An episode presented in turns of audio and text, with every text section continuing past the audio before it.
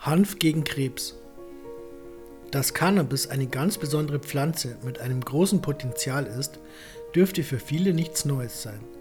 Fakt ist auch, dass es keine andere Pflanze gibt, welche so viele medizinische Probleme lösen kann wie Hanf bzw. Cannabis. Und das obwohl die Forschungen und Studien auf diesem Gebiet längst nicht abgeschlossen sind. So gibt es eine Reihe positiver Geschichten und Erfolgsberichte über die unterschiedlichsten Wirkungsweisen. Auch Krebspatienten verwenden Cannabis beispielsweise begleitend zu einer Chemotherapie, um gegen Übelkeit, Erbrechen oder Appetitlosigkeit anzukämpfen.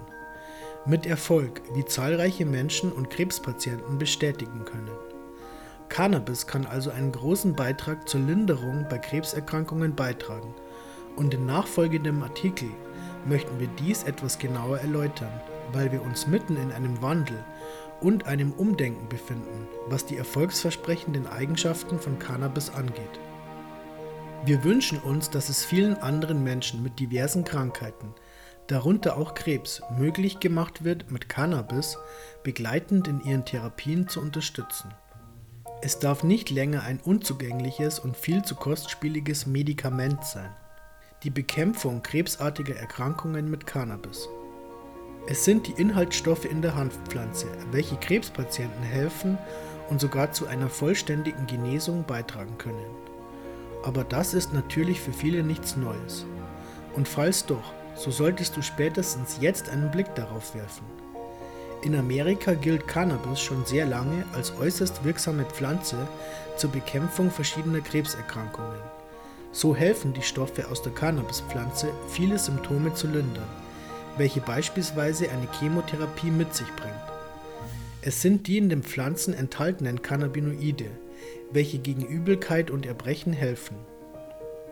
Die Begleiterscheinungen einer Chemo dürften dabei jedem bekannt sein und viele können sich das Leiden vieler Krebspatienten, vor allem im Alter, gar nicht vorstellen. Cannabis kann beispielsweise nachweislich den Brechreiz unterdrücken und auch andere Symptome lindern. Marihuana, Haschisch oder auch Haschöl können ebenso nachweislich als Appetitanreger nutzen und so auch vor Abmagerung oder Schwächeanfällen schützen. Vor allem bei fortgeschrittenen Krebserkrankungen ist die Behandlung mit Cannabis als hilfreich anerkannt worden. Cannabis regt auch Krebspatienten dazu an, wieder positiv zu denken und fungiert dabei als echter Stimmungsaufheller, gleichzeitig als wirksames Schmerzmittel. Das Cannabis oder die Cannabisprodukte werden dabei gerne mit Opiaten wie beispielsweise Morphin wechselseitig kombiniert. Es ist an dieser Stelle zu erwähnen, dass Krebspatienten nicht selten an einer übermäßigen Auszehrung sterben und nicht direkt an der Krebserkrankung. Die Folgen der belastenden Chemo- oder Strahlentherapie können gerade Menschen in fortgeschrittenem Alter so sehr zusetzen, dass diese nicht am Krebs, sondern an der Therapie sterben. Diese Auszehrung kann mit Cannabis erfolgreich begegnet werden, denn der Brechreiz verschwindet, die Patienten bekommen wieder Appetit und das Wohlbefinden steigert sich, ganz zu schweigen von den verschwindenden Schmerzen. Der Cannabis-Medizin-Experte Dr. Franjo Grotenhermen veröffentlichte 1967 die erste Studie zum Thema Appetitanreger bei Krebs und anderen Erkrankungen. Dabei wurde der appetitanregende Effekt von THC bei Krebspatienten an 45 Teilnehmern getestet, welche eine Woche lang dreimal täglich 2,5 bis 5 Milligramm THC verabreicht bekamen. Dr. Franjo verzeichnete eine Gewichtszunahme von 0,2 bis 0,4 Kilogramm. Zu Beginn der 90er Jahre wurde eine weitere kleinere Studie durchgeführt, bei der ein ähnlicher Erfolg der THC-Behandlung an Krebs- und AIDS-Patienten verzeichnet werden konnte. Eine weitere Untersuchung folgte dann mit Erwachsenen, welche mit fortgeschrittenem Krebs zu kämpfen hatten. Auch hier erhielten 24 Teilnehmer täglich 2,5 Milligramm THC, während 22 von ihnen 18 Tage lang ein Placebo bekamen.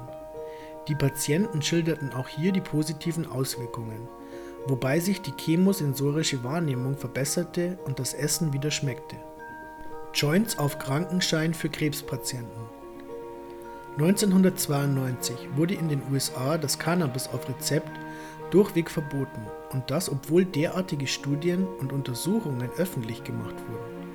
Gott sei Dank fand hier vor nicht allzu langer Zeit endlich das große Umdenken statt und das Cannabis wurde in vielen Bundesstaaten wieder legalisiert, unter anderem sogar für den Genusskonsum.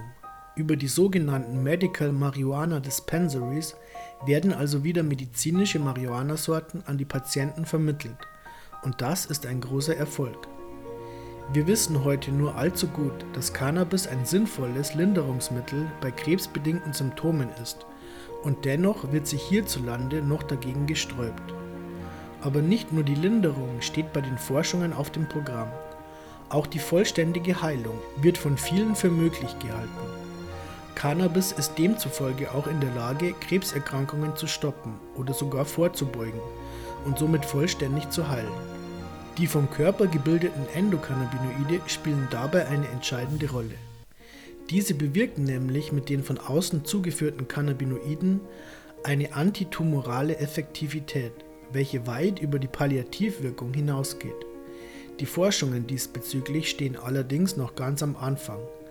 Allerdings dürfen wir uns wohl auf großartige und neue Entdeckungen oder Enthüllungen gefasst machen. Welche Auswirkungen konnten Forscher bereits belegen? Es geht nun nicht mehr um Spekulationen und geschätzte Auswirkungen beim Konsum von Cannabis, sondern um tatsächlich bereits belegte Fakten. Diese können auch von unserer Regierung und allen Cannabis-Gegnern nicht länger ignoriert oder wegdiskutiert, geschweige denn widerlegt werden. Sie sind erforscht und haben sich mehrmals in der Praxis bewiesen. Ein Grund dafür, dass die Cannabis-Legalisierung längst nicht mehr aufzuhalten ist und auch bald in Deutschland eintreffen wird. Cannabinoide hemmen das Wachstum von Krebszellen. Cannabinoide hemmen die Neubildung von Blutgefäßen, welche einen Tumor hauptsächlich ernähren. Cannabinoide haben eine apoptotische Wirkung und begünstigen den Zelltod. Alte, unbrauchbare und abnormale Zellen werden zum Selbstmord gezwungen und zerstören sich selbst, um gesunden und frischen Zellen Platz zu machen. Klingt ein wenig unglaubwürdig, ist aber tatsächlich so. Cannabinoide haben eine antimetastatische Wirkung und verhindern die Ausbildung von streuenden Krebszellen, Metastasenbildung. Cannabinoide lindern Schmerzen, Cannabinoide lindern sämtliche Begleitsymptome einer Chemo- oder Strahlentherapie. Brechreiz, Erbrechen, Appetitlosigkeit, Depression. Studien und Forschungen. In den USA befindet sich seit langer Zeit ein Forschungslabor, genannt CES, welches sich mit Marihuana und deren Wirkungsweisen auf Krebszellen und Tumore beschäftigt. Diese Laboratorien haben gezeigt, dass sich bösartige Zellen ausschalten, während gesunde Zellen nicht betroffen werden. Auch die Metastasierung von aggressivem Brustkrebs konnte mit Hilfe von CBD gehemmt werden. Auch dies wurde bereits im Jahre 2009 von amerikanischen Wissenschaftlern belegt. Auch in der Universität Rostock fanden eine Reihe von Laborstudien statt, welche herausfanden, dass Cannabinoide ein bestimmtes Enzym blockieren, welches für die Ausbreitung der Krebszellen verantwortlich ist. Der Nachweis dazu gelang hierbei über ein Zellkulturmodell. Die Forscher wollten eine nebenwirkungsfreie Alternative zu den pharmazeutischen Präparaten schaffen. Des Weiteren belegte eine Studie der Universität South Florida, dass THC die sogenannten Gamma-Herpesviren blockieren würde. Gesprochen wird hier nicht von herkömmlichen Herpesviren, sondern von sehr gefährlichen, krebsauslösenden Viren. Auch bei Gehirntumoren können die Cannabinoide eine zentrale Rolle spielen, indem sie die Blut-Hirn-Schranke überwinden und damit leicht in die Krebszellen des Gehirns eindringen können. In einem Versuch mit Ratten fand man heraus, dass THC Gehirntumore zerstört, welche normalerweise als unheilbar gelten würden. Dieser Versuch des Biochemikers Dr. Manuel Gassman fand jedoch in der Öffentlichkeit keine Beachtung. Dabei wäre dies ein Meilenstein in der Medizin. THC und CBD in der Krebsbehandlung. Es ist tatsächlich das enthaltene THC, welches eine besonders hohe antitumorale Qualität aufweist und somit in der Lage ist, Krebszellen zu zerstören und aufzuhalten. Einige andere Krebsarten müssen mit CBD behandelt werden, welches beispielsweise in Präparaten wie Sativex gemeinsam mit THC enthalten ist. Reines CBD hat ganz eigene Wirkungsqualitäten. Immerhin belegen dies zahlreiche Zell- und Tierversuche. CBD hat demnach auch sehr krebshemmende Eigenschaften. Allerdings wurden diese Versuche noch nicht beim Menschen durchgeführt und es kann auch keine konkrete und belegte Aussage über die Wirksamkeit oder über sinnvolle Dosen gemacht werden.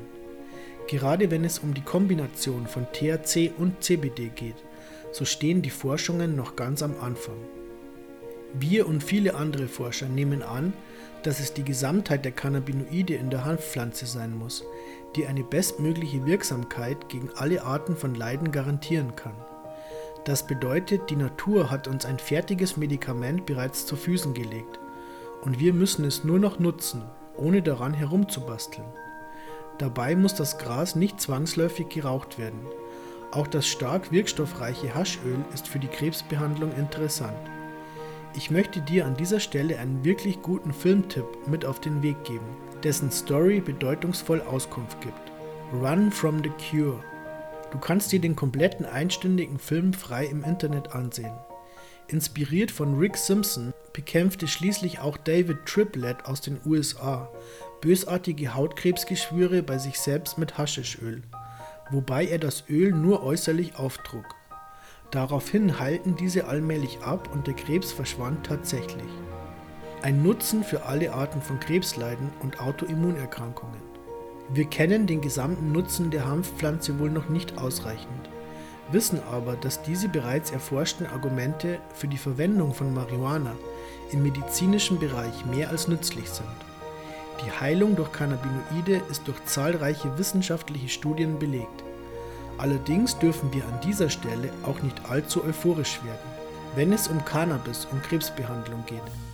Auch wenn es einige sehr erstaunliche Eigenversuche und Studien gibt, in denen Krebspatienten sich selbst oder Ratten komplett geheilt haben, so sind viele Forscher der Ansicht, dass THC und CBD nicht als Alternative angesehen werden sollten, sondern eine sinnvolle Ergänzung sein könnten.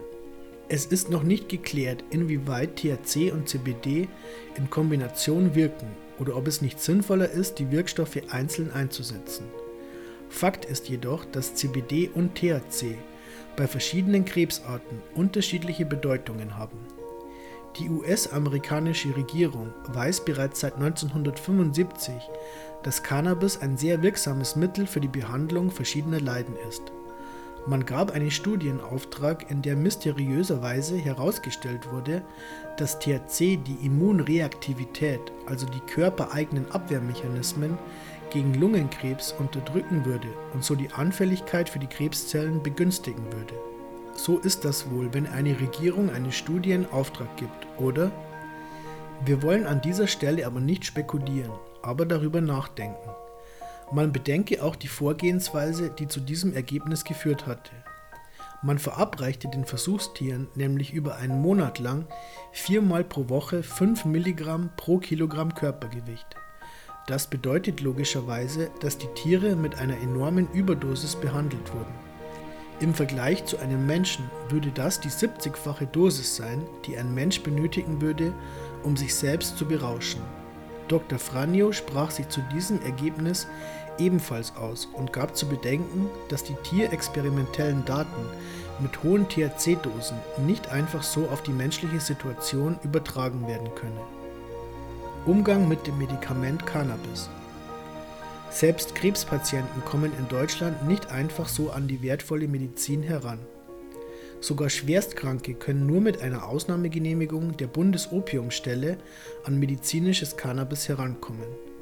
Gesellschaftlich sind diese Menschen dann natürlich stigmatisiert und werden abgegrenzt. Lustig ist es auch, derartige Meldungen zum Thema zu lesen, in denen es heißt, Ärzte dürfen freilich über alle Faktoren bezüglich der Cannabisprodukte sprechen, dürfen diesen aber niemals raten, eine Straftat zu begehen und diese auch nicht selbst mit illegalen Produkten versorgen. Du kannst sicherlich selbst den Irrsinn in dieser Aussage erkennen. Ärzte machen sich also strafbar, wenn sie ein wirksames Mittel gegen die Leiden ihrer Patienten kennen und ihnen dazu raten, es einzunehmen? Das heißt ja, dass Ärzte, die ihren Patienten dabei helfen, gesund zu werden, sich strafbar machen. Man könnte jetzt sagen, dass in unserer Gesellschaft etwas nicht stimmt. Diesbezüglich mag das auch der Fall sein. Immerhin darf es einfach nicht sein, dass Menschen leiden und gar sterben müssen, nur weil diesen der Zugang zu den passenden Medikamenten verwehrt wird.